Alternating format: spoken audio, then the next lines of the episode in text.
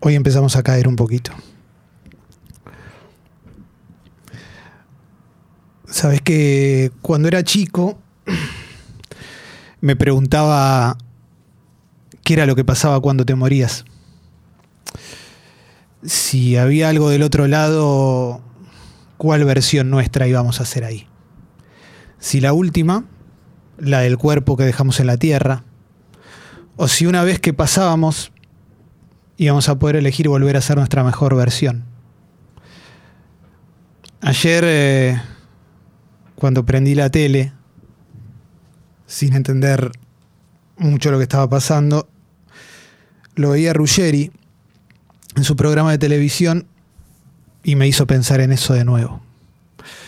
El cabezón estaba todo el tiempo hablando de las alegrías que nos dio este pibe, las cosas que vivimos con este pibe. Este pibe. Ahí entendí un poco más. Diego, ese Diego, volvió a ser presente. Ayer cuando elegimos fotos para subir a nuestras redes sociales, todos elegimos al mejor Diego. Porque a Diego le cambió el cuerpo, le cambió la cabeza, le cambió el entorno, le cambió la casa. Pero siempre supimos que Diego, Diego es el que nos hizo felices con la pelota. Y si existe un cielo, y yo hoy tengo ganas de que exista, ahí está sonando Live is Life, y está Diego bailando, haciendo jueguito, riéndose.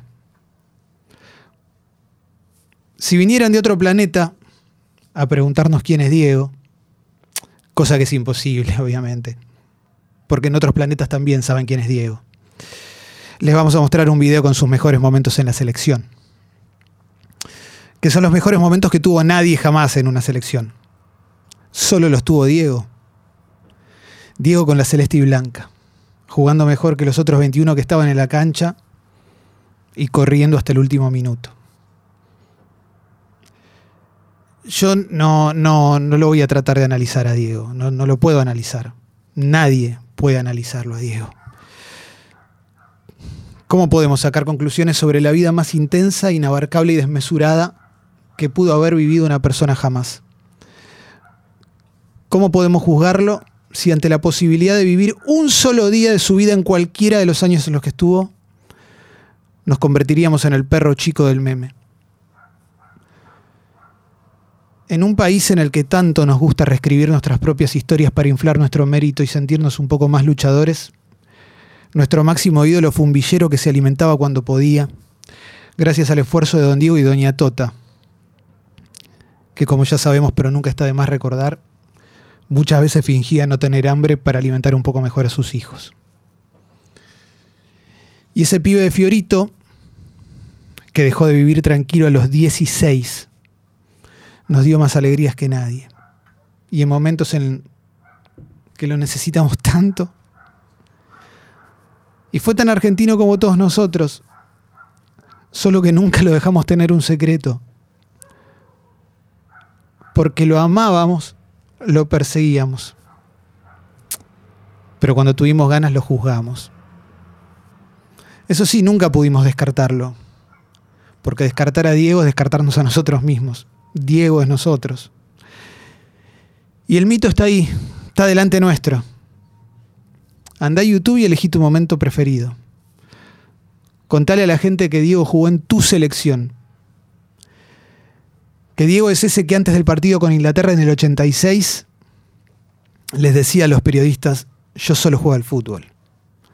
Pero cuando sonaban los himnos le veías los ojos y te dabas cuenta que el fútbol de Diego era mucho más que patear una pelota. Era Diego contra los gigantes, inflando el pecho, haciendo feliz a un país que volvía de una dictadura y una guerra, regalándonos un mundial en nuestro deporte favorito. En paralelo está la vida en Nápoles. ¿Y quién escribió tu vida, Diego? Del Barcelona a un club de mitad de tabla para abajo, de un pueblo pobre, obrero, oprimido por el norte, olvidado por su patria. Mejor imposible. Acá las imágenes eran pocas, algún partido los domingos a la mañana, las notas del gráfico que te contaban que Diego la rompía toda y que en el cementerio napolitano en 1987 apareció una leyenda que decía, no saben lo que se perdieron. Dicen que desde ayer el San Paolo podría llegar a cambiarse el nombre.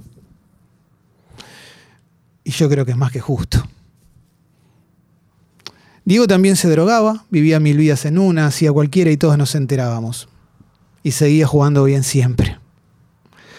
Llegó al Mundial 90 en una pierna, dejando todo, porque los mundiales eran para Diego y Diego era para los mundiales. Nos lo avisó desde chiquito eso. Hay una costumbre hermosa de los noticieros premundialistas, que era mostrarnos a Diego entrenando como si solo le faltara jugar un único partido en su vida. El 90 es mítico por muchas razones.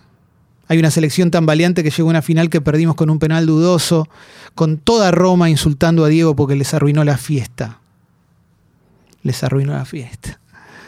En ese mundial Diego nos mostró lo que se podía llegar a venir, algunas circunstancias, locuras y genialidades. Hubo un penal errado, que es la mejor anécdota de la vida para Tomislav Ivkovic, un nombre que solo me acuerdo porque le atajó un penal a Maradona. Y una jugada contra Brasil con su tobillo inflamado como un huevo de avestruz, que terminó en ese gol que para muchos es el que más gritamos en nuestra vida.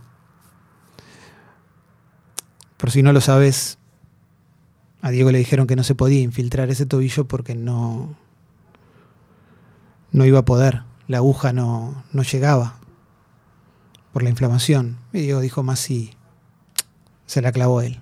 Mira si se lo iba a perder. Después empezó una nueva década y Diego empezó a ser el Diego. El técnico inconstante, el de la noche, las frases, los nuevos amigos, los nuevos enemigos. El contradictorio, como vos o como yo, pero delante de todo el mundo el que amaba y odiaba en la misma oración, el que era todo en uno y seguía pensando en la pelota porque no la quería dejar. El que pedimos a gritos la noche del 5 a 0 con Colombia. ¿Te acordás de lo que era esa cancha? Todo el estadio cantando Maradó. Y si estabas en tu casa viendo el partido lo repetías como un mantra. Es el Diego que lloramos cuando le cortaron las piernas. Yo me acuerdo dónde estaba cuando me enteré. Y vos también. Es ese Diego que se escurría la remera cuando entrenaba y que cuando arrancó el Mundial 94 dijimos, listo, esto es nuestro. Pero nuestra historia nunca fue sencilla. Y la de nuestros mitos tampoco. Somos tanto lo que fuimos como lo que pudimos haber sido. Y Diego también. Diego es el 86 y es el 94. Es el que jugaba la pelota, el hijo de Tota y Don Diego, Chitoro el que soñaba jugar en Boca con sus hermanos Hugo y Lalo, el marido de Claudia, el padre de Dalma y de Yanina. Y también fue el padre de más hijos e hijas, el que pifió y al que depende de cómo nos levantábamos, juzgábamos, condenábamos o carneábamos a gusto y placer. Era ese personaje de otro planeta que sabía los nombres de todos los periodistas y que provocaba aglomeraciones en cada lugar del mundo que pisaba el que hacía 20 años que podía morirse, pero la muerte no se animaba tanto. Diego, el único, el de Fiorito Dubayo Devoto, el amigo de Rodrigo, el contador de anécdotas, el conductor de televisión y el técnico de la selección. No alcanza nunca, no se puede, no se va a poder. Diego es el póster eterno del único país en el que podía haber nacido. Amarlo en sus contradicciones es reconocer las nuestras como parte de nuestra esencia. Una contradicción no es hipocresía y un juicio sin contexto es deslealtad. Su esencia fue el amor a la pelota y el odio a las injusticias perpetradas por los poderosos.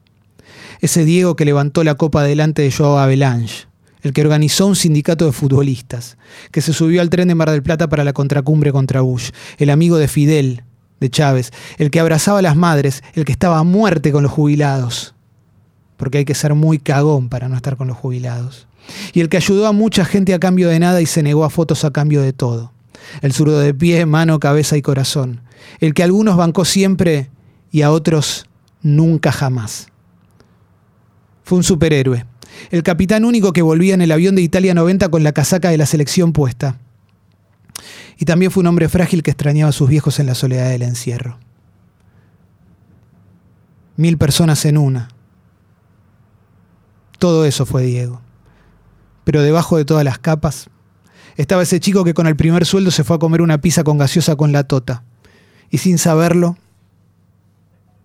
se despidió de una vida tranquila para siempre. Ayer fue un día increíble. Vimos a todo el mundo despedirlo en las redes. Líderes políticos, deportistas, rivales, músicos, selecciones nacionales, famosos. Y el pueblo. El pueblo que hoy lo llora y los de afuera se callan.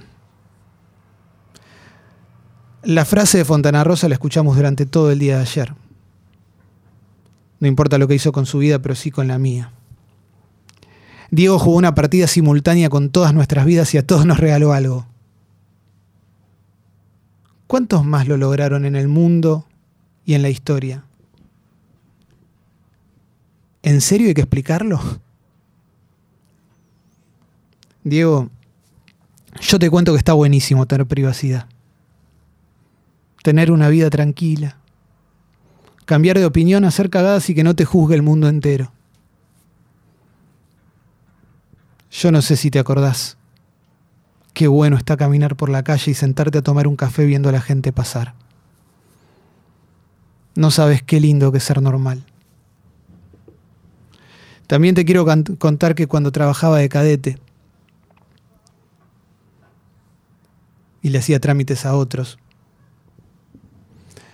había una casa de deportes en la calle Florida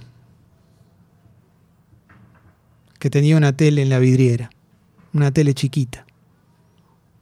Y todos los días ponían ahí el video de Visto a Maradona o Visto a Maradona, con tus mejores momentos en el Napoli. Todos los que andábamos por ahí parábamos un rato a verte. Nos cambiaba el día. No sabes cómo nos cambiaba el día.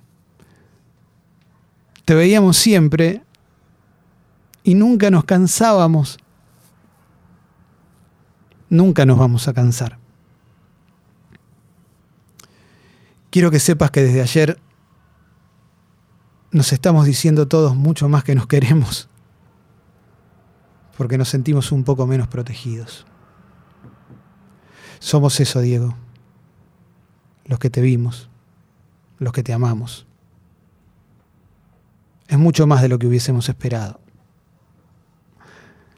Gracias, Pelusa. Esperanos con los yorcitos y la pelota bien inflada.